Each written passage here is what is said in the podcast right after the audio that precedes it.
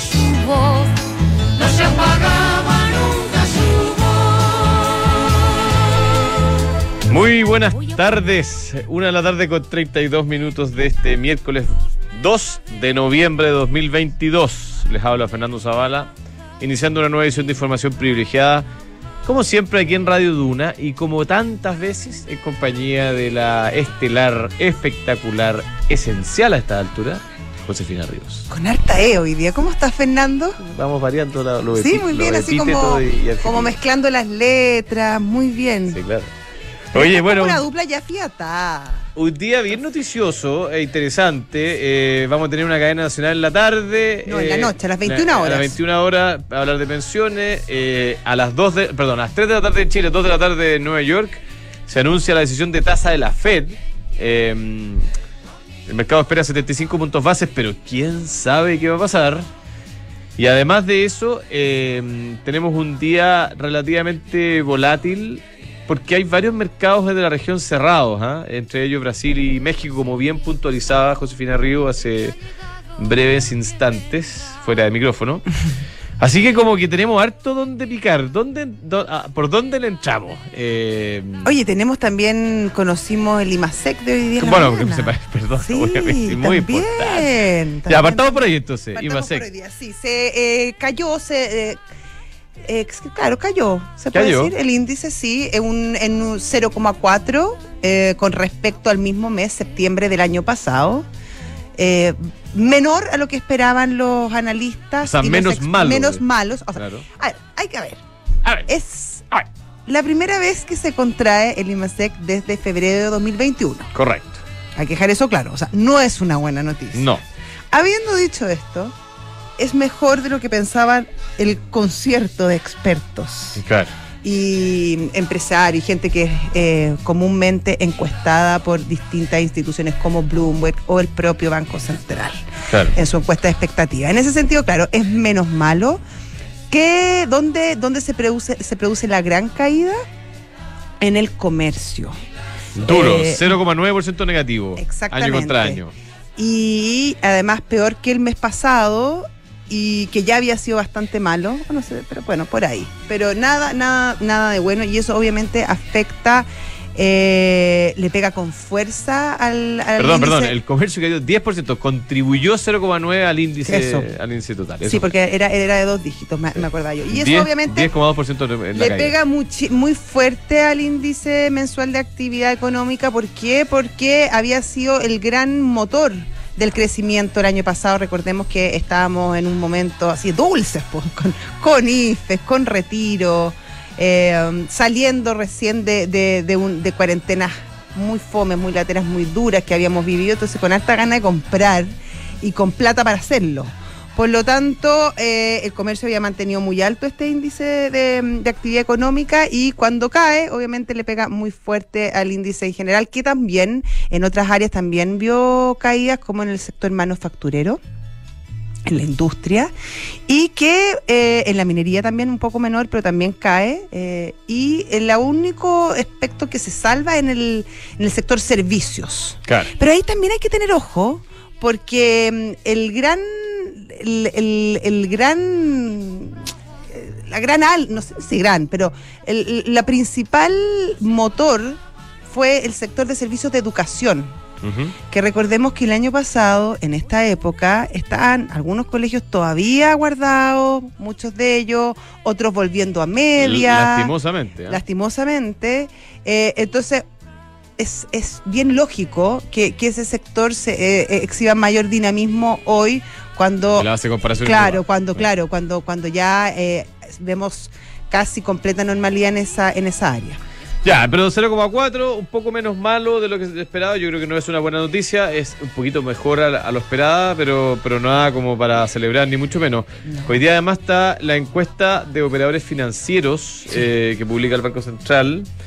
Y mm, bueno, la- las expectativas más o menos en línea. No hay grandes sobresaltos respecto de lo que de lo que se había se ha estado conversando en términos de, inflación y en términos de de mm, cómo el, el mercado ve que el Banco Central chileno vaya a ir manejando la tasa.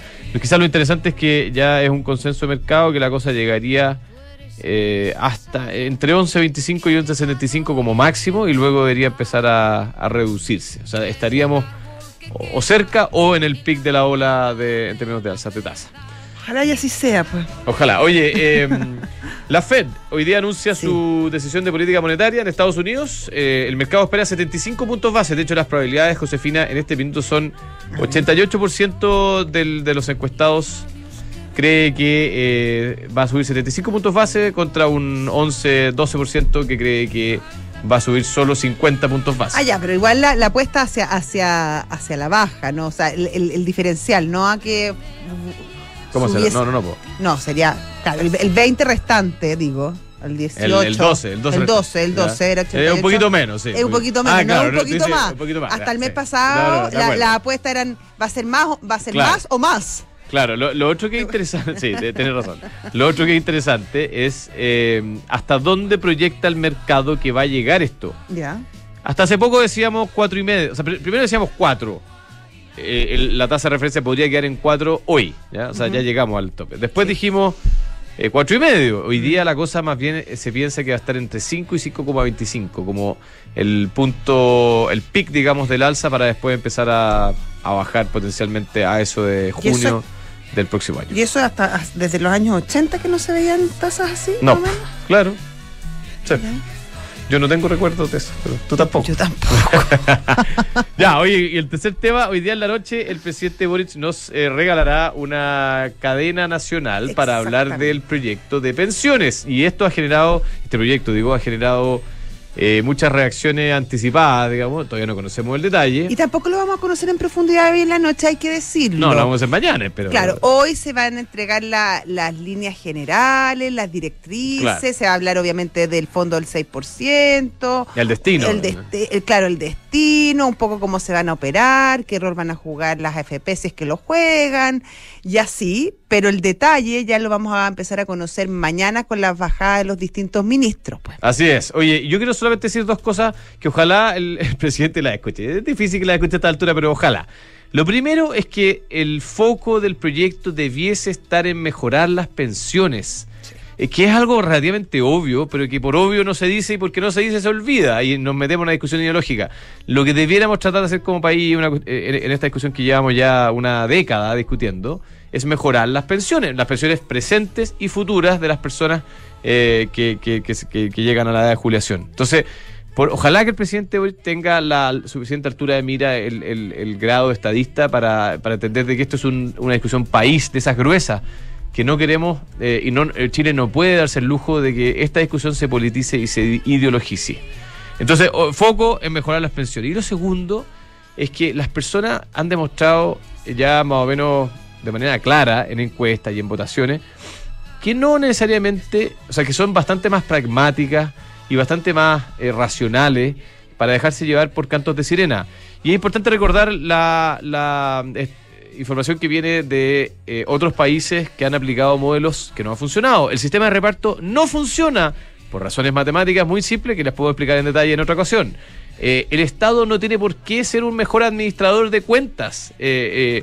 Y, y ojalá que todos estos eh, elementos los considere el presidente Boric y su equipo para que no nos presente una reforma ideológica, sino que algo que realmente apunte a mejorar las pensiones, que es algo muy necesario. Eso. Ya. Oye, Arturo Curse, en línea, amadita senior de Alfredo Cruz y compañía. ¿Cómo está don Arturo? Fernando, Josefina, ¿cómo están? Muy bien, pues. Bien, pues muy bien. ¿Cómo está la cosa? Tanto No. tiempo ya a esta Ok. altura, después de este fin de semana que fue como una vacación. Ah, yo encuentro que fue tan largo. ¿A ti no se te hizo tan largo? No, podría... No, bueno, uno siempre quiere más. Ya, ¿cómo está la cosa, don Arturo? Oye, oye, disculpa, eh, recogiendo un poco las palabras, las palabras de Fernando y para contextualizar un poco lo que está pasando, ¿qué- ¿cuál es la expectativa? Acuérdate que en junio eh, el FED subió la tasa de neutralidad a 150 puntos base, en septiembre la subió 100 puntos base, entonces el mercado prevé de que en esta en esta reunión no o sea, sube la tasa a 75 puntos base, pero pero empieza a hablar de una pausa con respecto a la siguiente alza. Y eso entonces lo que tiene, lo, que está detrás de esta subida del de la bolsa norteamericana del SP500, donde se, se confirma efectivamente que la, la tasa fin de ciclo está bajo el 5%, es posible que veamos el SP500 subiendo un 8% adicional, que es en torno a los 4.100 y tantos puntos, si no me equivoco. Eh, de lo contrario, estamos viendo un techo en ese P500 porque alca- alcanza un objetivo y lo que estamos viendo entonces hoy día en el mercado, yo creo que es un poco volatilidad, esperando efectivamente la decisión del FED. Sí, porque donde- están cayendo las- los tres índices más importantes norteamericanos. No mucho, pero, pero el Nasdaq cae un 1,07% en este minuto. Eh, eh, están cayendo, ¿por qué? Porque alcanzaron el objetivo que tenían que alcanzar primero el gobierno de la FED, que era 3.850 puntos el caso del S&P500. Ya lo alcanzó, y por tanto ahora estamos esperando si efectivamente el tono se torna más dovish, si efectivamente eh, eh, eh, se da, digamos, que el- la tasa fin de ciclo va a estar, va a estar en torno al 4,6, 4,8%, probablemente entonces vamos a seguir viendo el mercado subiendo. ¿Por qué? Porque hasta el momento seguimos viendo creación de empleo, seguimos viendo una, economía relativamente fuerte. Los datos de, de- producción han ido cayendo porque, claro, la, manufactura está esperando una menor demanda hacia adelante. De acuerdo que es normal que baje un poco la tasa de manufactura, ¿de acuerdo? Pero, pero seguimos viendo un, empleo muy robusto. Entonces, sería la continuación eventualmente. Ahora, si, si, si, si efectivamente ese esquema puede ser una tasa de interés por sobre el 5%, ahí ahí efectivamente podemos estar viendo un techo en el CP500, los mercados cayendo y, y esta es una oportunidad de compra el tipo de cambio porque lo vamos a ver nuevamente en, en 980. Si el discurso más bien eh, Dowich, yo creo que estamos viendo en 950 un techo y después que el tipo de cambio cayendo en el corto plazo. Excelente. Eso. Don Arturo, muchas gracias. Un abrazo grande. Gracias, Arturo. Hasta Esperando luego. la FED, Adiós, entonces. adiós. Sí, pues, es verdad. Lo que diga o no diga Claro. la FED puede Todo- influenciar. Todo el resto da lo mismo. ¿para qué? no, no, no. podemos hablar y todo, pero, pero sabemos quién ronca. Sí. Ah, quién es el que ronca. Oye, te voy a dejar a ti la mención del mundo del Sí. vino ah, y para que la hagas después porque, bueno, me lo perdí, ah, así que me tienes que contar. Pero te voy a contar, que muchas cosas del mundo del vino, no solamente lo del jueves. a veces para crear grandes historias hay que comenzar con nuevas experiencias. Hoy el diseño se une a la excelencia con el New Peugeot 308. Oye, a todo esto lo vi el otro día en la ¿Lo calle. viste ya? Filete. ¿Lindo? Sí, no, y el otro día dije, oye, parece, parece que nos van a prestar. No, y me dijeron así, pero no, qué suerte. ¿ah? Ah. ¿en serio? El bienvenido a la experiencia 308. ¿Cómo que parece? Yo lo doy como por un hecho, Bueno, eh, por una realidad. el doctor Camus bueno, sí, él el encargado. Ah, sí, Pero el- ¿cómo nos, ¿cómo nos va a dejar con los crespos hechos? El New Peugeot 308 y Unique Sensations, descúbrelo en peugeot.cl. Ya, ¿te quieres que te cuente el Por mundo favor. del vino? Primero que nada, quiero contar que él tuve- tomé una. De repente uno toma buenas decisiones en la vida. Yo tomé una buena, que fue no irme ni el viernes ni el sábado a la playa, sino que el domingo. Ya. Cuestionable, pero ya. No, pero bueno, yo creo que fue una- a la larga, mira, con perspectiva, fue una buena, una buena decisión porque el sábado en la mañana me llegó una caja del mundo del vino. Con unos vinos de la viña Viumané, pero olvídate lo bueno. Y quedé como reina, porque el sábado tuve un almuerzo en la casa de unos amigos, llevé una de las botellas, olvídate. Lomas Blancas, creo que se llamaba. Espectacular. Espectacular. Y después me fui a la playa el día domingo y me llevé las otras dos botellas. Pero, aplauso. Ah, sacó Aplauso, aplauso. aplauso sacó. Te voy a decir, sacó. No saqué yo aplauso, me habría encantado yo también. No, fueron los No, vinos, espectacular. fantásticos. Ya. Eso por un lado. Así que esta, sabemos que esta caja llega a la gente que se inscribe en el club Placeres Del mundo del vino. del mundo del vino y te llega una selección de vinos espectaculares. Después, habiendo Después. dicho eso, O antes, bien.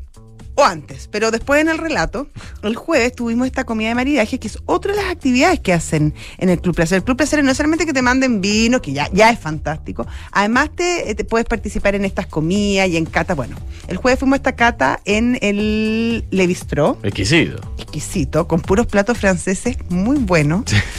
Y que no, además lo entretenido es que te explicaban qué- Claro. qué- con qué era hecho y qué significaba y con qué vino se debía tomar, porque te enseñan, además esta es una cosa como pedagógica. Oye, y te enseñan esto se toma con esto y se tiene que... eh, y, oye, cinco platos con cinco vinos distintos, más un bajativo. Exquisito, la gente muy simpática y hasta viajes organizan. Todo esto en el mundo del vino, un mundo de pasión por el vino. Extraordinario. Oye, bueno, de ahora en adelante puedes pagar en restaurantes con un código QR. Para los que no saben todavía, hay una aplicación, Mercado Pago, que usted la baja, se inscribe, hay un proceso bien fácil. Y luego eso usted queda eh, facultado para pagar con a través de un código QR, que es eh, simplemente con la aplicación, usted escanea el código y ¡pum! Y listo. Puede apretar un clic y no hay que poner clave, eh, tocar plata, nada. Es espectacular. Mercado Pago, la fintech más grande de Latinoamérica. eBook es un software integral de gestión de personas que te permite llevar la felicidad de tus colaboradores al siguiente nivel, automatizando todos los procesos administrativos en una misma plataforma. Súmate a la experiencia Book y crea un lugar de trabajo más feliz. Visita bookpelargauca.cl. ¿Qué es vivir más simple? Es disfrutar de todas las comodidades de una gran casa y todas las ventajas de un departamento de los espectaculares de tu casa que tienen los olivos de Almagro. Conócelos en almagro.cl. Y nosotros conocemos las Ducatis por sus motos espectaculares, que est- están ganando como todas unas carreras súper importantes, según he escuchado yo. Muy importante. Pero es mucho más que motos. O sea, además tienen un e-commerce que, te- que se llama ducatishop.cl y ahí puedes encontrar ropa, accesorios, merchandising, todo de la exclusiva marca Ducati. Imagínate lo bueno. Durísimo, ya. Oye, tenemos en línea a Esteban Elías, abogado de la firma PAG Law. Espero haberlo dicho bien. Esteban, ¿qué tal? Buenas tardes. ¿Qué tal? Hola Esteban, ¿por qué en ¿Cómo inglés estás en Estados Unidos tú o estás en Chile? Cuéntanos. Eh, no, les cuento, yo estoy radicado en, en Estados Unidos. Eh, yo soy chileno, obviamente. Eh, pero bueno, llevaba muchos años yo trabajando acá en este mercado y un poco producto de todo lo que está pasando en el ecosistema, eh, surgió una eh, posibilidad interesante y, y me terminé asociando como socio de una oficina muy prestigiosa, sobre todo en el ámbito de lo que es el capital de riesgo, el venture capital, que es un área en la cual yo venía trabajando mucho en los últimos años.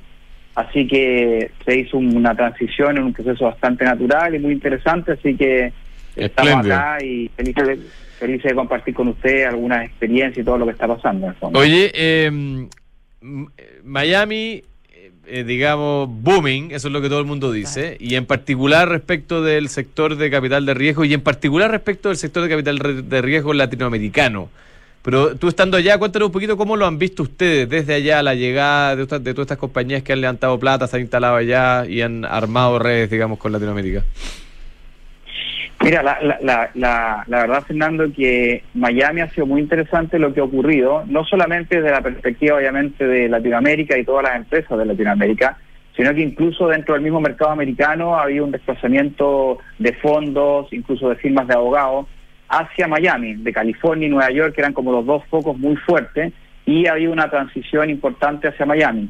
Y obviamente eh, eso también empujado por todo lo que ha ocurrido con las empresas de origen latinoamericano, que gran parte de sus operaciones, sus redes de contacto, lo han ido estableciendo en, en el sur de la Florida y eso ha hecho que el mercado acá esté muy dinámico, esté muy interesante y hay muchas cosas eh, obviamente que están eh, pasando, sobre Eh. todo en todo lo que tiene que ver con el venture capital. Esteban, claro, a mí me, me, me comentaban que bueno, las dos principales áreas, que un ecosistema bien variado y bien, bien robusto, es el tema inmobiliario y también el tema hoy en día tecnológico. Y mucho tiene que ver con, con la pandemia, porque como bien decías tú, eh, capitales que generalmente estaban en California o en Nueva York, dado que tuvieron eh, sistemas tan restrictivos durante la pandemia, eh, se pre- prefirieron eh, instalarse en Miami, donde, donde claro, la- las leyes y la circulación y eh, era bastante más, más abierto, más flexible en, en, en Miami y en toda la zona de, de Florida. ¿Cómo lo estás viendo tú? ¿Tú crees que estas son las áreas más desarrolladas? ¿Son las áreas que habría que ponerle mayor ojo, el tema inmobiliario, el tema tecnológico? ¿O hay otras industrias que son de interés y que podrían representar buenas oportunidades? Bueno, eh, eh, el, el- área inmobiliaria es un área más tradicional, ¿no? Donde siempre causa interés, sobre todo por la posibilidad de, eh, no sé, hablemos del caso de eh, inversionistas en Chile que buscan, que han buscado di- diversificarse en estos últimos años. Y evidentemente el mercado inmobiliario es un mercado más tradicional, más conservador. Las rentabilidades quizás de repente no son tan eh, agresivas, pero termina siendo algo así. Pero obviamente donde sí ha sido muy interesante en todo lo que es el mundo de la tecnología, particularmente por hablar del mundo de todo lo que es el comercio electrónico, principalmente el, el mundo de las fintech, donde ha sido muy explosivo ese desarrollo en los últimos años y sobre todo donde los, los fondos de venture capital, de capital de riesgo, eh, han apuntado y han puesto algunas fichas en este sector. Eh, y cuando hablamos de tecnología, la tecnología hoy día implementada en una serie de áreas, ¿no? en el área financiera, con las fintech, en el área de la industria de los alimentos, en el área de recursos humanos, o sea, eh, tenemos muchas áreas donde la tecnología efectivamente ha surgido como un catalizador muy importante de todas estas inversiones del mundo del capital de riesgo. Oye, y mm, del punto de vista como los desafíos, ¿qué es lo que ven ustedes como la principal barrera de entrada para que las empresas chilenas y latinoamericanas de, de startup logren llegar a instalarse, operar, digamos, en, en, en Miami y me imagino que de ahí a, a todo Estados Unidos? Bueno, mira, yo, yo, yo creo que eh, ha habido un avance súper importante porque las empresas latinoamericanas y pensando en empresas chilenas siempre veían quizás el mundo americano, el mundo de Estados Unidos como algo muy difícil de entrar, de penetrar. Eh, los fondos, fíjate que ha pasado algo bien interesante, los fondos de capital de riesgo han apostado bastante estos últimos años por empresas latinoamericanas y les ha ido bastante bien. Eh, eh, eso ha generado que hoy día estos desafíos que existían, la dificultad de, repente de trasladarse, el tema idioma, eh, uno podría hablar del tema cultural, pero yo creo que Latinoamérica tiene una ventaja frente a otras regiones del mundo, que culturalmente somos más occidentales que, por ejemplo, no sé, hablar del caso de Asia, por ejemplo. Y eso ha generado una serie de oportunidades muy interesantes para todas las empresas latinas que con la oportunidad de incorporarse y ubicarse en este mercado. Eh, y los desafíos son, son, son tremendos, así que nosotros vemos hoy día que los, los fondos de Venture Capital están bastante interesados en invertir en empresas latinas eh, y eso genera una oportunidad muy, muy, muy interesante ahora. Perfecto. Eh, en temas, por ejemplo, tributarios o, o, temas de regulaciones, ¿hay ciertas dificultades eh, o te preguntan los inversionistas pensando, por ejemplo, en un inversionista chileno que se quiere instalar allá? Eh, sí, bueno, ese, ese, es un tremendo punto porque lo que ocurre es que las empresas, al momento de hacer esta transición, por decirlo así, que dicen, bueno, me voy a colocar, el desafío tributario es un tremendo como análisis que tienen que hacer previo y una recomendación que nosotros siempre le hacemos a los, a los clientes y que yo les digo que entiendan bien cuáles son los efectos locales desde el punto de vista de la tributación y otro va a ser la tributación local que van a tener en Estados Unidos. Así que eso termina siendo un primer desafío y obviamente el tema regulatorio también, porque hay ciertas industrias que eh, van a ser, van a verse afecta a regulaciones locales, dependiendo de la actividad que vayan a realizar, que son distintas al, país de origen de donde vienen. ¿no? Así que son desafíos súper eh, importantes. Nosotros siempre le recomendamos, sobre todo cuando me toca hablar con empresas de Chile, es decir, hacer muy bien una especie de planificación tributaria para entender bien cuáles van a ser los efectos si se si se trasladan y se colocan en, en Estados Unidos. Espectacular, muchas gracias Esteban. Bueno, me imagino que vamos a seguir esta conversación. Un abrazo a la distancia. Les mando un abrazo, muchas gracias por la oportunidad y que tengan muy buen día. A ti también, hasta luego. Esteban Elías, abogado de la firma PAG Law, ¿eh? basados en Florida. Florida en la Miami, Florida. En la Florida. Me encanta la Florida. El sur de la Florida, sí. Sí, fantástico. Oye, comienza la temporada de matrimonios y eventos, pero para algunas ya empezó hace rato. ¿eh? Sí, Josefina. para algunos varios, digo yo. Para ella necesitamos encontrar ropa que nos haga sentir elegantes y preparados para todo. Brooks Brothers te invita a revisar su nueva colección pensada para ese evento especial. Y si tu objetivo es un auto, por ejemplo, tener tu propia casa o estudiar en el extranjero, como acá Fernando Zavala, cúmplelo invirtiendo desde tu app Santander en la sección Objetivos. Más información en santander.cl, Santander, tu banco. El convenio empresa que tiene EconoRent es una solución integral que puede solucionar las necesidades de, movilidad de tu compañía. Leasing operativo si tienes una flota a largo plazo, arriendos mensuales con descuentos progresivos y renta car para el corto plazo. EconoRent Car renta el mejor tarifa, mejor servicio. Y disrupción tecnológica, cambio climático, modificaciones geopolíticas, crisis social, efectos del COVID-19. ¿Y qué pasa si miramos el contexto desde un nuevo ángulo? The New Equation es la nueva estrategia de PwC para resolver problemas complejos y transformar los negocios. El viernes vamos a estar allá. Claro. Y vamos a transmitir desde allá. Gran almuerzo. Gran almuerzo gratis. Sí. Ya. Ya. Nos vamos, eh, los dejamos con eh, visionarios. Sí. Charles Louis Abbas, ¿ah? fundador de Abbas, entiendo yo. ¿ah? Debe ser. Abbas Group. ¿ah? House, house. Gracias. Y Ya. después Santiago Adicto con el señor Gendema que está de vuelta, lo vi. ¿eh? Sí, buen, buena viaje se pegó, parece. Así Ahí parece. les va a contar de qué Sí. se trató ¿Habrá todo. traído chocolatito no? No sabemos. ya. Yo traje cuando me fui. Sí, ya. Ya, Saludos, chao. nos vemos. Voy a ofrecer las alas que no han volado. Vengo